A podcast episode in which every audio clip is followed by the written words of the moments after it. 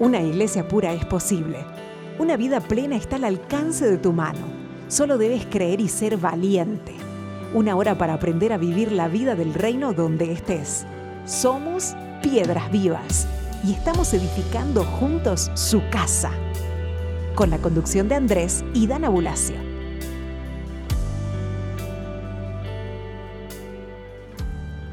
Bienvenidos amigos, amadas Piedras Vivas, a este nuevo programa, a esta nueva emisión de Piedras Vivas, aquí desde Córdoba, Argentina. Les saludo, Andrés Bulacio está con ustedes y les mandamos un afectuoso cariño, un afectuoso abrazo, agradecido siempre de la confianza que nos dan de poder entrar a través de Radio Querigma a sus hogares con este mensaje para edificar a la iglesia, para edificar ese edificio vivo que el Señor quiere y anhela en medio de las naciones de la tierra en la expansión de su reino. En este día tengo la oportunidad hermosa de que me acompañe alguien muy, muy especial para mi vida y es mi hija Zoé. Zoé, bienvenida a tu primer programa de Piedras Vivas. Hola papi, qué lindo poder compartir este tiempo con vos y con toda la audiencia. Les mando saludos a todos. Espero que este programa sea de mucha bendición para cada uno de ustedes. Hoy vamos a estar compartiendo sobre un tema muy importante, muy vital, que es de suma importancia para cada una de nuestras vidas y tiene que ver con que podamos comprender cómo Dios nos transforma, cómo la luz incide en nuestro interior y va transformándonos. Así eso es, sin duda que es un tema vital el ser transformados porque yo creo que todos anhelamos em, que esas áreas de nuestra vida que no producen los frutos que, que deseamos, no ayudan a los demás, no los bendicen, no los edifican. Todos creo que queremos ser personas que ayudan, que edifican, que bendicen, pero hay a veces áreas de nuestro corazón, de nuestra mentalidad, de nuestra manera de ser, que niegan lo que verdaderamente queremos ser, ¿no? Entonces, ser transformados por, por el poder de Dios es un proceso que todos anhelamos y la importancia de al menos desarrollar cómo opera ese proceso nos ayuda a alinearnos, a contribuir, a alinear nuestra fe para que eso suceda. Pero bueno, eh, estamos planteando el tema. Pasamos a dejarles nuestras vías de comunicación para que puedan contactarnos, hacernos saber si hay algún tema en particular que quieran que tratemos, que ven que tienen necesidad de que podamos tocar. Va a ser un gusto para nosotros poder responder a, a sus preguntas, así que no duden en escribirnos y contactarnos. Para comunicarte con el programa Piedras Vivas, escribe al email o escríbenos al WhatsApp más 54 351 614 7500. Visita nuestro canal YouTube Ministerio La Roca. Y para conocer más de nosotros, ingresa a www.ministeriolarroca.org.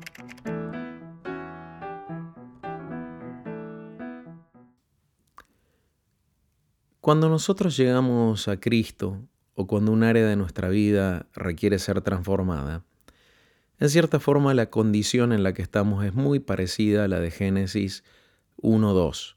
Es decir, estamos en caos, vacío y tinieblas un desorden, un vacío de propósito, de dirección, y en tiniebla porque es un poco la, la sustancia y la naturaleza que nos tiene tomados. Pero ¿cómo Dios ataca esa condición de Génesis 1.2? Lo primero que hace es liberar una voz y esa voz lo que libera es luz. Es decir, que la voz y la luz es algo vital en todo proceso de transformación. Y cuando hablamos de transformación, hablamos algo mucho más profundo que un cambio superficial o estético, sino hablamos de un cambio de cosmovisión, hablamos de un cambio de arquitectura, un cambio desde los fundamentos, un cambio de naturaleza, algo que es cambiado tan profundamente que todo lo que expresa, todo lo que testimonia, todo lo que manifiesta, eh, es diferente, pero porque fue esa transformación hecha en las profundidades. Eh, justamente la religiosidad lo que hace es lograr un cambio estético. Está todo mal por dentro, pero por fuera hay una apariencia correcta. Y nosotros no, no queremos eso de por sí. Eh, los escritos apostólicos hablan que uno de los grandes males en los tiempos postreros iba a ser que iba a haber gente eh, con apariencia de piedad, pero que iba a negar con su vida la eficacia de la piedad, porque dice que iban a ser desobedientes a los padres, eh, deshonestos, eh, amadores de sí mismos, amadores del dinero, pero dice tendrían apariencia de piedad. Esa apariencia de piedad viene de que la luz y la voz no logran penetrar en las profundidades del hombre. Y es ahí donde si nosotros queremos ser transformados y la importancia de lo que vamos a desarrollar en este programa es que nosotros debemos favorecer la penetración de la voz y de la luz del Señor a donde debe llegar para que verdaderamente nosotros no seamos una apariencia de piedad, sino personas verdaderamente que operan en el testimonio de la luz de Cristo.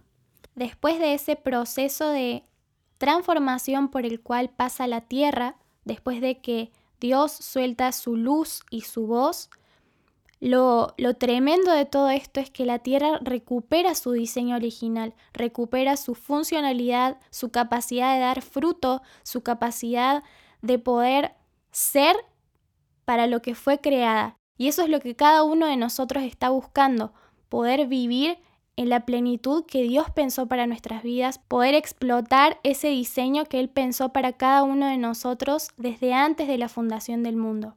En base a esto, quiero leer Juan 1, versículo 1 al 5. En el principio era el Logos, y el Logos estaba ante Dios, y Dios era el Logos. Este estaba en principio ante Dios. Todo existió por Él y sin Él nada de cuanto existe existió.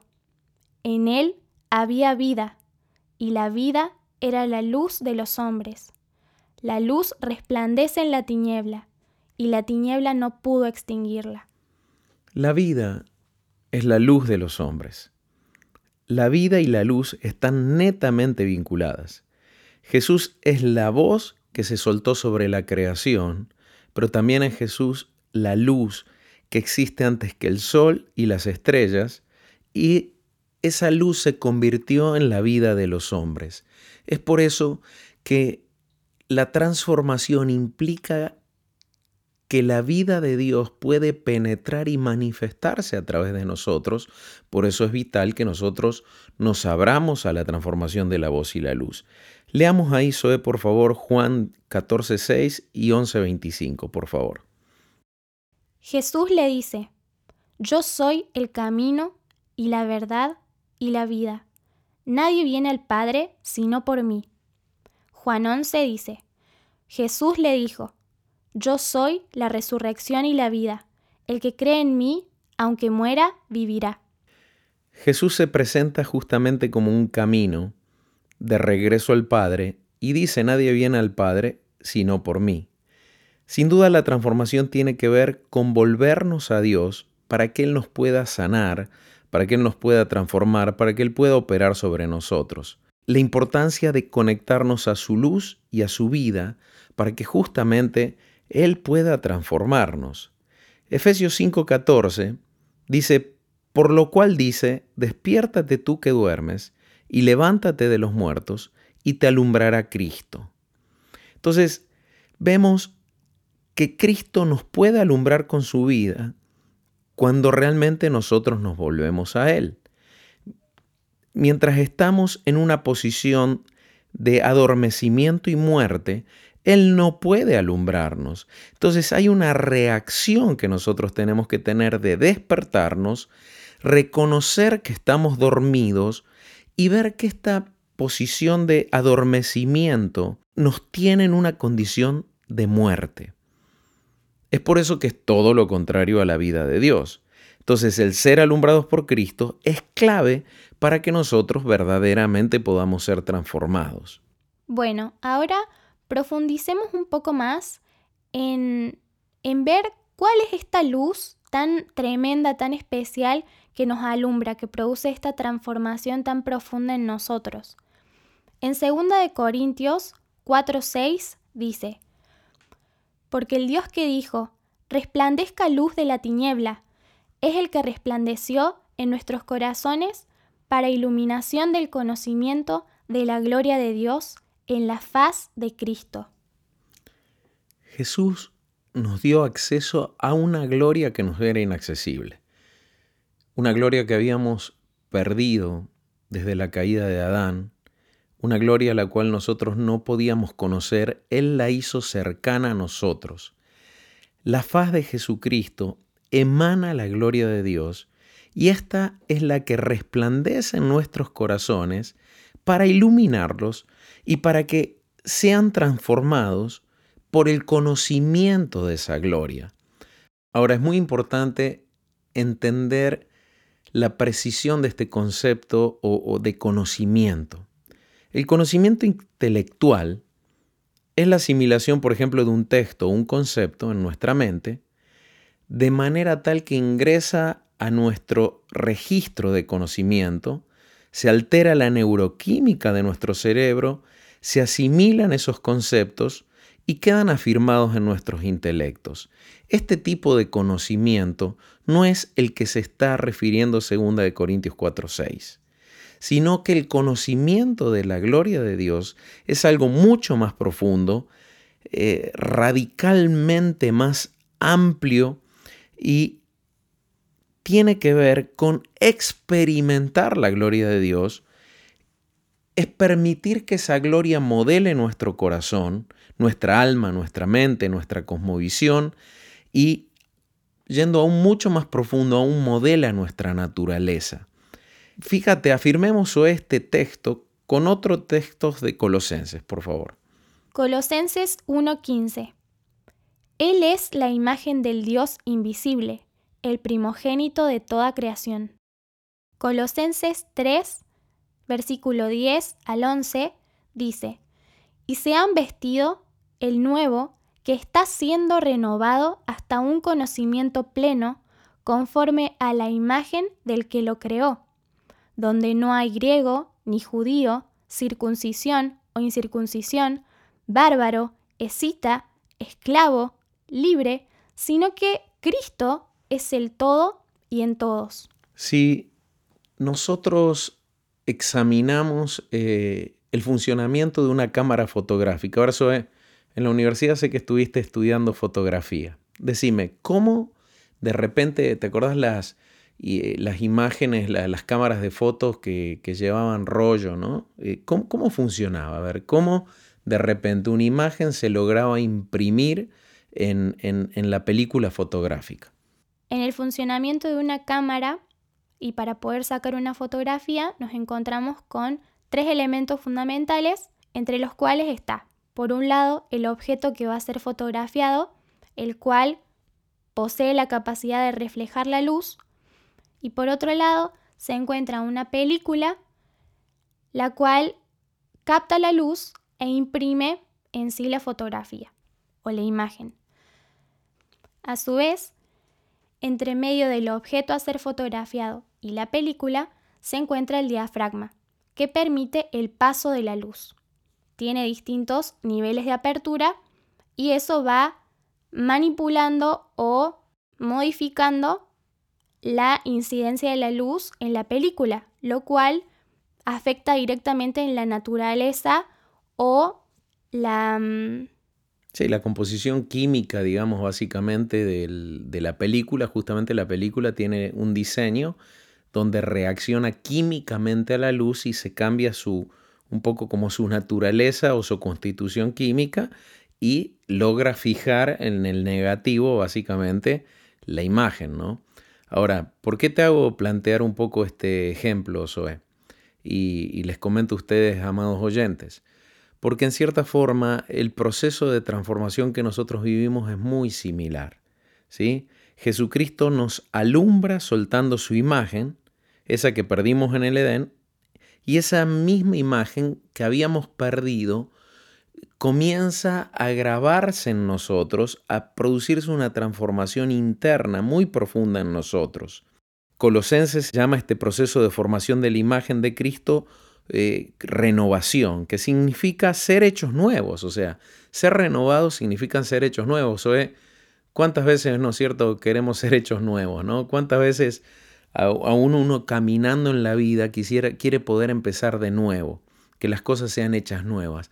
Bueno, Bendito sea nuestro Señor Jesucristo, que nos da la oportunidad, por medio de la transformación del resplandor de la gloria de Dios en, la faz de Jesucristo, nos da acceso a, a, ser hechos nuevos, a que las cosas sean hechas nuevas, a romper con la corrupción del envejecimiento, la corrupción del pecado y traer algo nuevo que produce un fruto nuevo. Pero acá también ah, vos mencionaste que hay un diafragma, ¿no es cierto? Es decir, mientras ese diafragma está cerrado, aunque el objeto está delante de la cámara, nunca llega a la luz a la película. Y es ahí donde empezamos a entender el efecto que tienen los velos, que normalmente eh, en las escrituras habla del velo. El velo, por ejemplo, que separaba el lugar santo del lugar santísimo, ¿cierto? El resplandor de la gloria de Dios que descendía la gloria manifiesta en el lugar santísimo, no podía salir hacia el campamento, no podía salir hacia la gente para que esa gloria produjera transformación en la vida de la gente. Solo el sumo sacerdote una vez al año entraba allí. Ahora, entiendan lo peligrosos que son los velos, que aunque tenemos a Cristo revelándose delante de nosotros, mostrándose delante de nosotros, un velo tiene la capacidad de bloquear su resplandor y que no nos termine afectando a nosotros. Es por eso que a veces ves que hay gente que dentro de una misma congregación, un mismo grupo, una comunidad cristiana, muchos cambian y otros no cambian, y todos están expuestos a la misma impartición, a la misma voz profética, a la misma acción del Espíritu, sin embargo, en algunos produce transformación y en otros no. Entonces, ¿qué empezamos a contemplar allí? Que quizás hay velos que están actuando que impiden ese resplandor, por lo tanto la gente nunca disfruta de las cosas renovadas, las cosas hechas nuevas, y si no tengo eso nuevo, tampoco voy a producir una novedad de vida, un cambio de vida real. Así que bueno, Zoe, eh, ya planteamos el tema, ya estamos en camino en el tema, vamos a una pausa y seguimos con Piedras Vivas.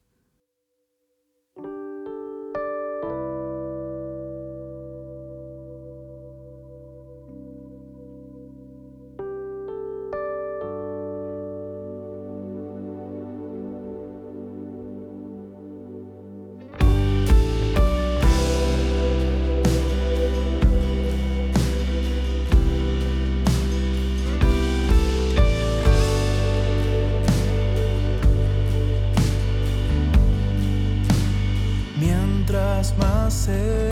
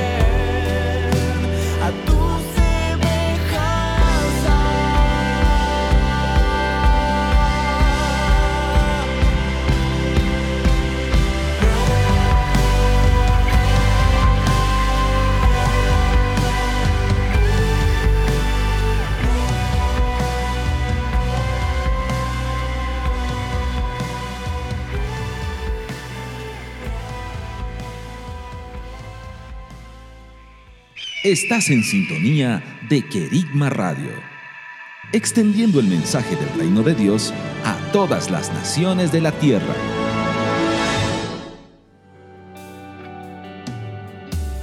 Volvemos con Piedras Vivas.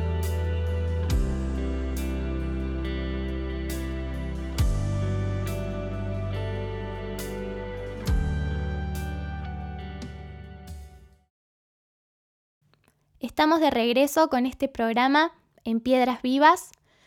Veníamos conversando y charlando sobre este tema tan importante que es cómo la luz nos transforma, cómo la voz de Dios y su luz incide en nosotros y logra realmente devolvernos a nuestro diseño original, renovarnos desde la raíz, desde la genética, desde lo más profundo de nuestro ser, así como en Génesis 1.2 el Señor le devuelve a la tierra la capacidad de, producir fruto, la vuelve a su diseño original y eso mismo hace con nosotros cuando su luz y su voz llega a nuestras vidas.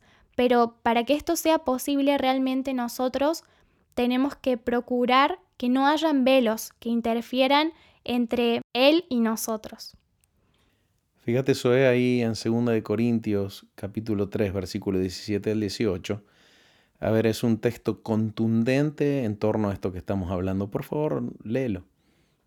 Porque el Señor es el Espíritu, y donde está el Espíritu del Señor, hay libertad. Pero nosotros todos, con el rostro descubierto, contemplando como en un espejo la gloria del Señor, estamos siendo transformados en la misma imagen de gloria en gloria, como por el Señor, el Espíritu. Es decir, este texto ya lo deja explícito esto que estamos hablando. Recordás, mencionamos el ejemplo de la cámara fotográfica, cómo la imagen logra imprimirse en la película. Nosotros somos la película, Cristo es la imagen, pero también eh, eh, veíamos que los velos impiden ese diafragma, interfiere entre la película y la imagen que queremos fotografiar, y es ahí donde Jesús rasgó el velo. Él rasgó el velo justamente para que el resplandor de la gloria de Dios en su faz pudiera tener acceso a nosotros, pudiera llegar a nuestras vidas y que nosotros experimentemos transformación. Entonces, cuando Dios quiere cambiar algo en nuestra vida, cuando nosotros hemos logrado cambiar algo, quizás no hemos sido conscientes, pero en el Espíritu pasó eso. de una manera u otra por la fe, por la búsqueda, por el hambre, por el clamor, por la sed, sin duda por la gracia y la misericordia del Señor, la luz que libera su faz, la gloria que Él libera, logró tocarnos, logró llegar a nosotros y cuando llegó a nosotros produjo una transformación total, a partir de lo cual nosotros sentimos que en esa área de nuestra vida Dios hizo un milagro, Dios cambió algo y nos vimos libres, porque acá dice, ¿no? También segunda de Corintios eh, 3, 17 y 18, dice que eh, hay libertad donde está el Espíritu de Dios. Es decir, donde, ¿qué, ¿qué, hace el Espíritu de Dios? El Espíritu de Dios es el agente que imprime en la película la imagen. ¿sí? Es el que logra producir la transformación en la película y fijar donde antes había una imagen propia, la imagen eh, neutra que tenía la película, el negativo, logra imprimir ahí la imagen de Cristo y dejarla grabada en nosotros. ¿no? Y dice que Él produce libertad en nuestras vidas. ¿no? Entonces, acá dice que se necesita rostro descubierto. Dice, pero todos con el rostro descubierto. Y fíjate que habla de todos, habla como que esto Dios lo quiere para todos, no es para algunos, no es para excepciones, sino pero nosotros todos, dice, con el rostro descubierto. ¿Qué quiere decir? Que en cierta forma eh, el velo lo portamos nosotros, ya no es un velo que Dios pone de separación con el hombre, sino que es un velo que nosotros podemos llevar sobre nuestro rostro que impide que se manifieste la transformación de Dios, ¿no?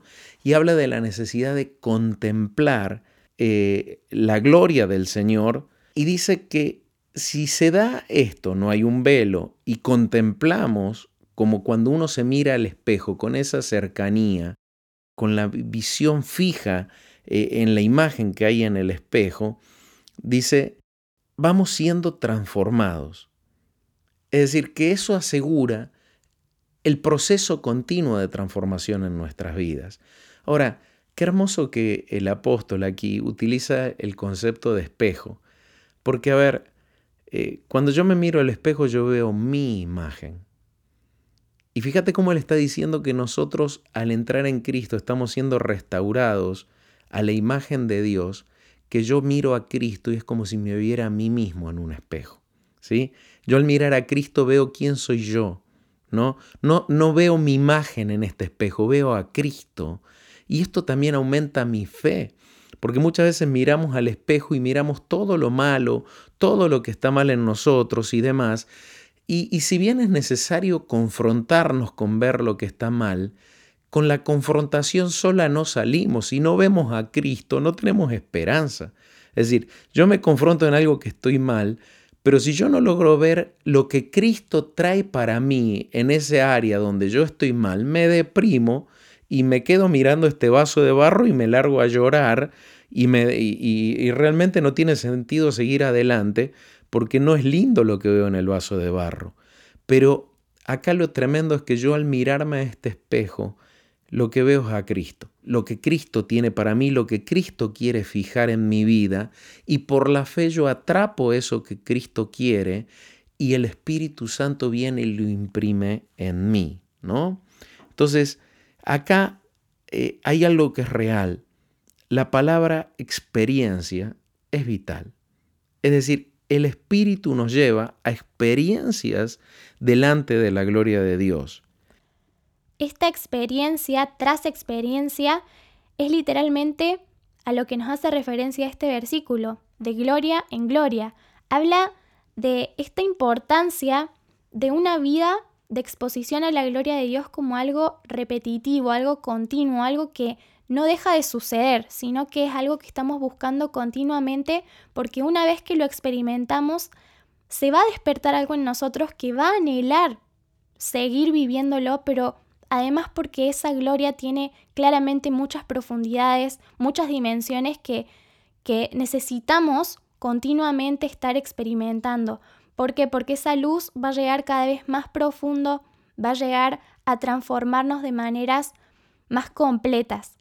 Y mm, justamente en esto de hablar de que nos exponemos a la faz de Jesucristo, Acá nos menciona la faz de Jesucristo, no la faz del hombre, no la faz de las cosmovisiones que este mundo nos propone o incluso la, la religión que la iglesia ha creado, sino que nos está hablando de exponernos a la faz de Jesucristo. Muchas veces estamos esperando que nuestros pastores, nuestros discipuladores sean quienes nos lleven a conocer esa gloria de Dios y realmente esto es algo que Dios nos, nos abre para que nosotros experimentemos con Él.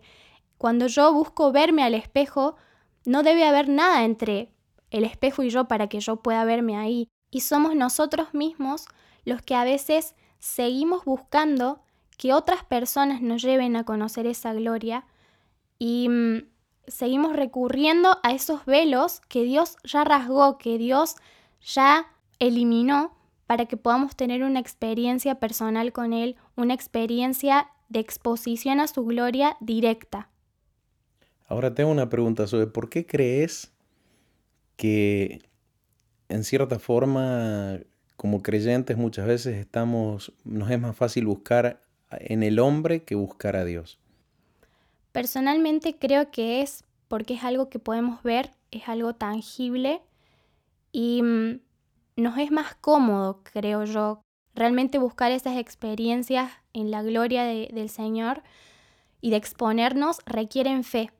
Y, mm, y creo que a veces nos es más cómodo buscar en el hombre una respuesta rápida, práctica, más que digerida, que buscar la comida, que nos den, me hace acordar por ahí como las aves, eh, como los padres van y cazan el alimento, ¿no?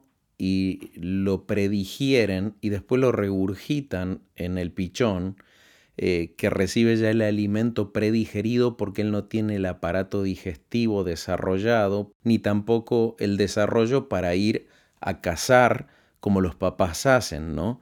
Y en el fondo esto, como vos decís, es por una fe no desarrollada, nos es más fácil ir a buscar la respuesta en el hombre que verdaderamente buscarla en el Señor. Pero acá dice nosotros todos, ¿sí? Eh, nosotros todos, como eh, mirando a rostro descubierto al Señor, contemplándolo como en un espejo, habla de todos, no dice el maduro, el inmaduro, habla que, que es un ejercicio de todos y amados oyentes, amadas piedras vivas que están conectadas con nosotros, eh, los animamos a buscar esas experiencias eh, delante de la voz y la luz que emanan la faz de Jesucristo, en esas áreas donde vos te das cuenta que estás estancado, en esas áreas donde sentís que no estás creciendo, esas áreas que te parecen que no estás pudiendo cambiar. A ver, eh, anda a exponerte qué emana Cristo en esa área donde tu vida no muestra los frutos de Cristo. Anda a exponerte. Cristo tiene un diseño para instalar en tu vida y si hay velos, es necesario removerlos, es necesario quitarlos, ¿no? Eh, como Sue decía, esto es una experiencia continua, esto no es una experiencia esporádica que Dios me tocó, me alumbró y después pasaron 15 años hasta que de nuevo pasó. No, no, vemos que en el diseño que habla aquí 2 de Corintios 3, eh, habla de que Dios tiene un diseño para que continuamente esto esté sucediendo en nosotros, ¿no? Es allí donde todo discípulo, todo seguidor de Jesucristo debe entender la importancia de la adoración, la intercesión, la oración, eh, la exposición a la palabra, no como algo ritualista, sino como la rendición y la exposición ante la gloria de Dios. ¿Qué busco cuando leo la palabra? Ir cara a cara con Cristo. No me quiero encontrar con el texto lo que dice, quiero encontrarme con el verbo, con el que lo inspiró. Cuando adoro no quiero cantar, lo que quiero es un encuentro con Cristo. Cuando oro no es cumplir con la oración porque hay que orar, lo que realmente busco, que mi vida se exponga delante de Él y que su gloria empiece a producir en mi vida eh, el diseño que Él tiene para mí. ¿Sí? Entonces, también es importante entender en todo esto que lo más tremendo sucede en el plano de lo invisible.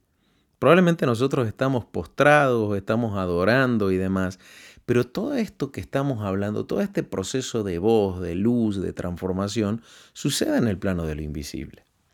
Y a la luz de esto que estamos comentando, nos damos cuenta que muchas veces sabemos que hay cosas que están mal en nuestra vida y vamos a, a este ámbito de la intimidad con el Señor esperando que Dios nos escriba una lista o, o nos diga explícitamente cuáles son las áreas que tenemos que cambiar, en qué estamos mal, cómo hacerlo, como si fuera un manual de instrucciones. Pero muchas veces el Señor lo que espera es que simplemente nos callemos, lo adoremos, nos expongamos literalmente a su gloria y dejemos que Él transforme nuestro interior. Son cosas que a veces no entran en palabras, no entran en, en cosas que hemos aprendido o que la iglesia nos enseñó. Cosas que por ahí no suben a nuestro intelecto. O sea, muchas veces ni siquiera llega a un plano racional o de entendimiento muy claro, pero eso sucede. Vos sabes que me viene a la memoria cuando mencionas esto. Eh, recuerdo cuando yo estaba viviendo mi experiencia de conversión, yo recién había llegado al Señor. Yo recuerdo que tenía necesidad de orar.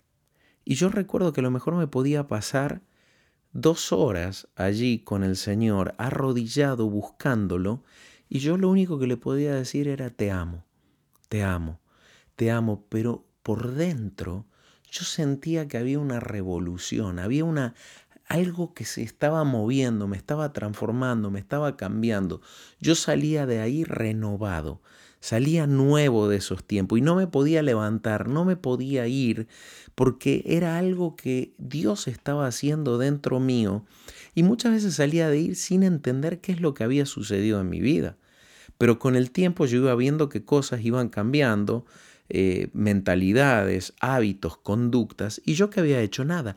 Yo lo único que hacía era arrodillarme y decirle que lo amaba, y si bien repetía siempre lo mismo, le decía te amo, te amo, te amo, en cada respiración, en cada latido del corazón, ese te amo impartía algo diferente para con él, un significado diferente, y también era una reacción a lo que el Espíritu hacía delante de mí.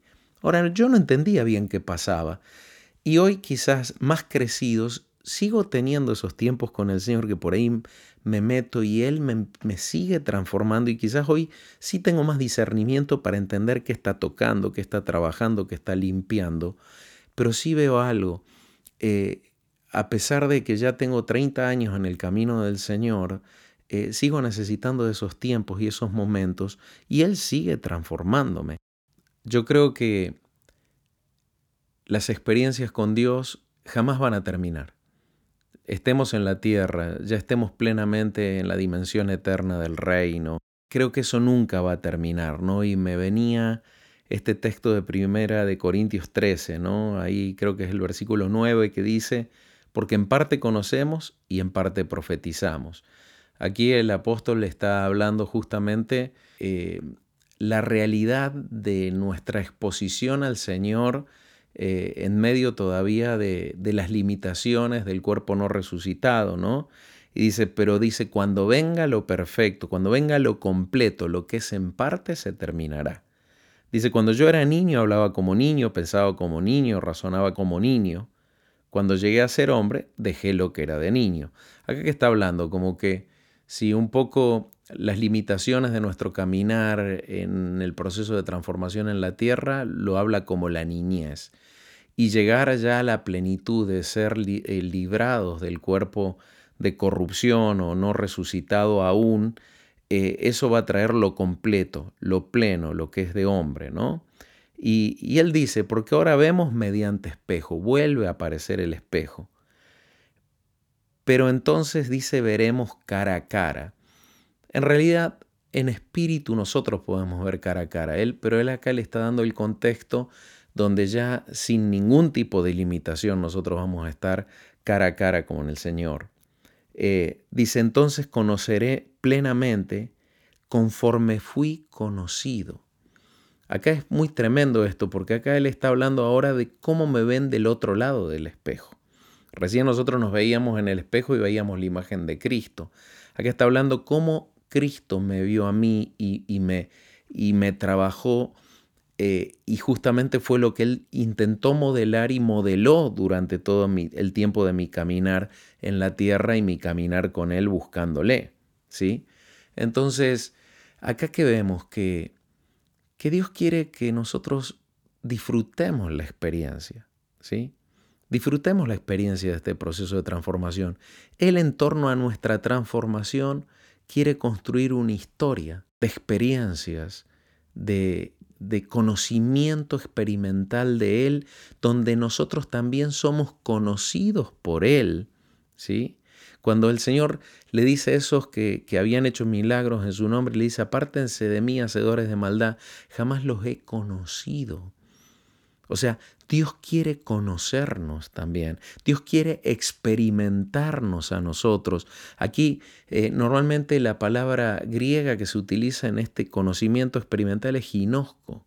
Entonces Dios también quiere experimentarnos y quiere construir una relación y un vínculo, una historia con cada uno de nosotros y en medio de ese proceso ir transformándonos de gloria en gloria.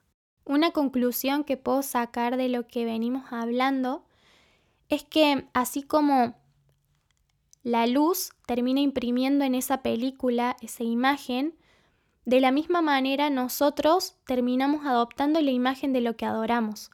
Y mm, a lo que uno adora le dedica tiempo, a lo que a uno adora le, le dedica atención. Y mm, de la misma manera pasa en, en la cámara fotográfica. Se requiere de un tiempo para que esa imagen se termine imprimiendo en la película. Y de igual manera, en base al tiempo que nosotros le dedicamos al estar expuestos a esa gloria, más fiel va a ser ese reflejo que se imprima en nosotros. Y mm, esto por otro lado, perdón que te interrumpo, pero por otro lado también se necesita enfoque. Las cámaras tienen el foco, ¿no es cierto? Y la precisión es en función del enfoque. Y también cuando uno adora, se enfoca en lo que adora, ¿no? Eso quería aportar, perdón. Totalmente. Y aún en esos tiempos de inmersión, donde son eh, tiempos muy profundos de tal vez entrar en nuestra habitación y tener como un tiempo muy especial con el Señor, de, de apartarnos de todo lo demás para poder estar en Él, eso es muy importante, pero también entendemos que esto de caminar a la luz del rostro del Señor implica una exposición constante en mi día a día, una un ser consciente de que su luz me está alumbrando en todo momento, su gloria está sobre mí en todo momento, transformándome y expandiendo su naturaleza en mí. De esa misma manera nos exponemos a otras cosas que tienen una naturaleza contaminada o que están llenas del espíritu de este mundo y son ejemplos muy muy básicos, muy prácticos de nuestro día a día de los cuales estamos rodeados y se me vienen algunos ejemplos como los jóvenes en este tiempo estamos tan inmersos en las redes sociales y cómo se mueve eh, en ese ámbito toda una mm, un ejemplo, un estilo de vida idealista y, y que va modelando nuestra manera de pensar. Vemos eh, cómo te enseñan, por ejemplo, a sacarte una fotografía y hoy en día toda la juventud tiene asimilada una manera de sacar fotografías en base a lo que ven en las redes sociales, por ejemplo. Claro, de posar, de, de- de posicionarse. Sí, yo a mí me llamaba la atención, o sea que yo a veces entraba a ver y estaban todos con la, con la boquita así para afuera, ¿me entendés? Y vos decías, ponías, y yo decía, ¿por qué están todos iguales? Claro, ahora entiendo, digamos, tiene que ver con eso. Y lo más preocupante de esto es que es algo muy cotidiano y que está en todas partes. De igual manera pueden haber hábitos muy ingenuos que dependiendo la atención que nosotros le demos, justamente ese tiempo que nosotros le dedicamos, van a terminar imprimiendo en nosotros imágenes equivocadas. Puede ser una novela, un equipo de fútbol, una serie de cosas que van transformando nuestra forma de pensar, nuestra forma de hablar, nuestros hábitos. Nosotros empezamos a dedicarle rutinariamente un tiempo a eso. Y mm, realmente nos tenemos que preguntar si nosotros estamos dándole al Señor el lugar que Él se merece en ese sentido.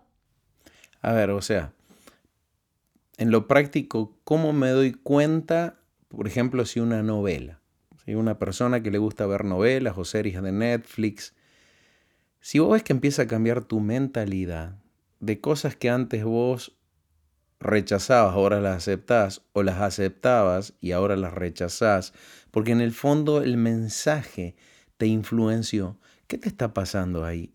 Hay una gloria, gloria de este mundo, que se está imprimiendo en tu vida y está modelando la imagen donde nosotros solo debiéramos permitir que Dios modele nuestra imagen, que Dios modele nuestro hombre interior, que Dios sea el que dé forma en nuestras vidas, ¿no?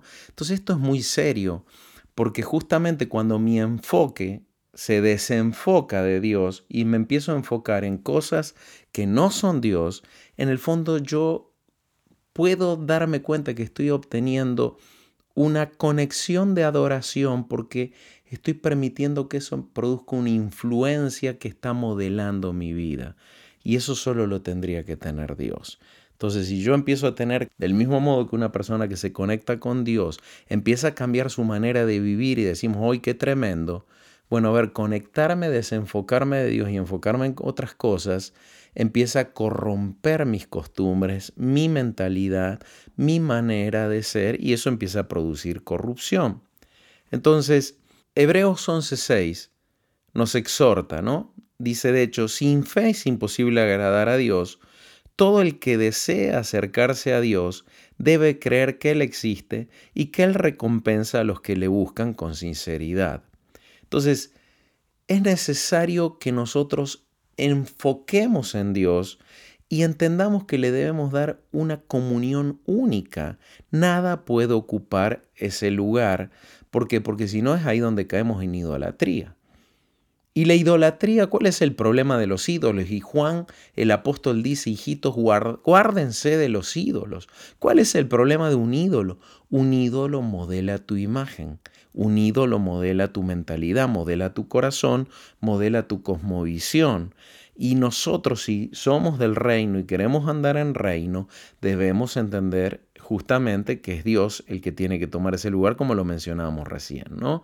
Entonces yo cada vez que me acerco a Dios, lo debo hacer con este entendimiento de Hebreos 11.6, con plena conciencia de que continuamente estoy expuesto al Señor, de que el resplandor de su gloria está continuamente, como decías vos, alumbrando, nos puedo andar caminando por la calle pero ese momento de inmersión que tuve quizás el día anterior abrió algo y yo continuamente estoy expuesto porque porque por la fe me sostengo en ese lugar celestial, en esa posición celestial y Dios sigue alumbrándome. Recordemos que nosotros somos seres multidimensionales en el aspecto que estamos en la tierra físicamente, pero en el espíritu estamos en la dimensión del espíritu en los lugares celestiales con Cristo y estar con él en, en Cristo en los lugares celestiales es también estar eh, expuestos a esa gloria continuamente.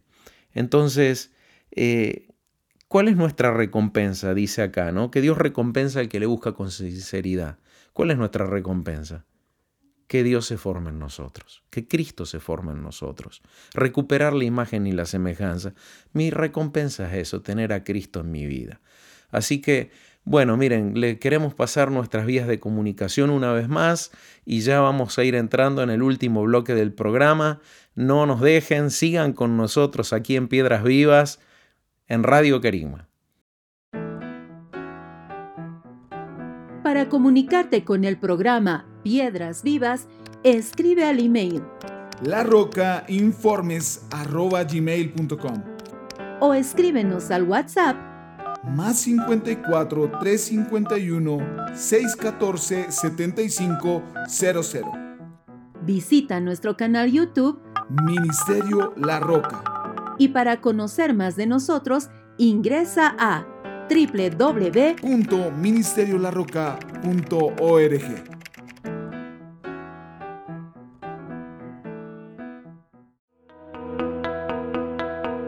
Estás en sintonía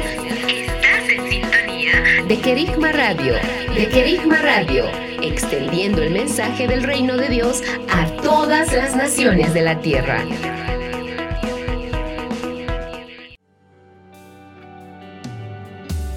Somos piedras vivas y estamos edificando su casa.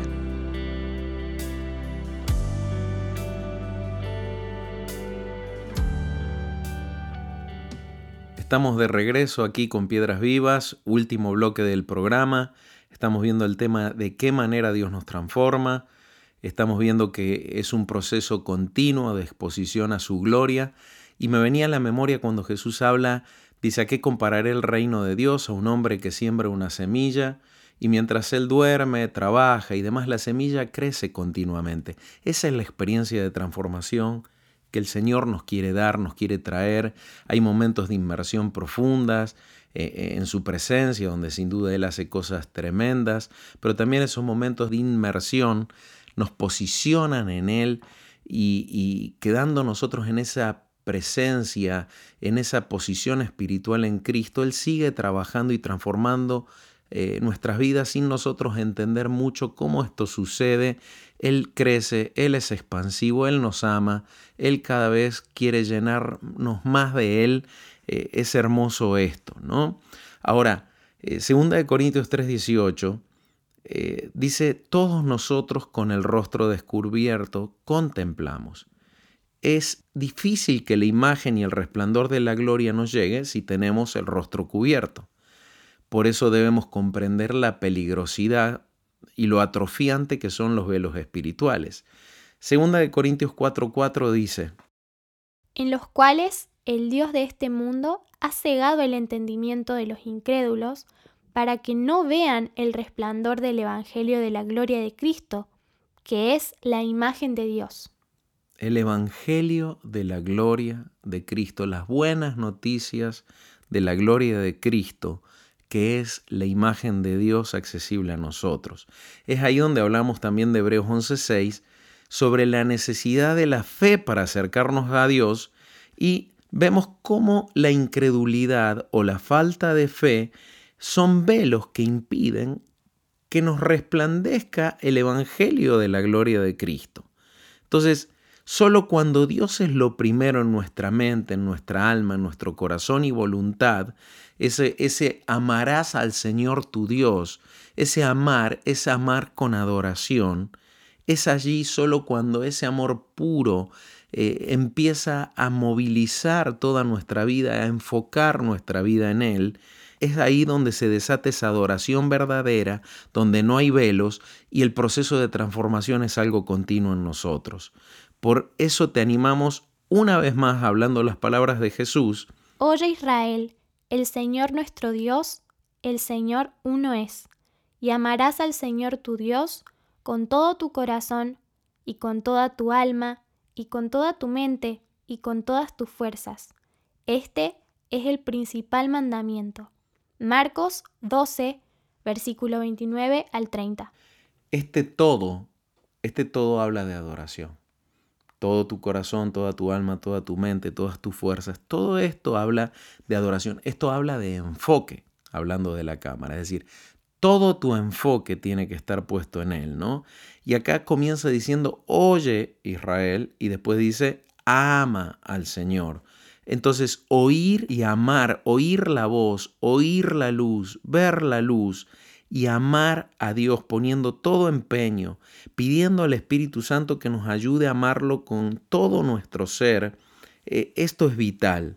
Debemos darle el valor correcto a nuestros tiempos de adoración, de intercesión, de oración, íntimos congregacionales, a esa comunión con el Señor, a esa fe que nos mantiene en los lugares celestiales, conectados continuamente con el Señor, abiertos a la exposición de su gloria en todo tiempo, una y otra vez, insistentemente.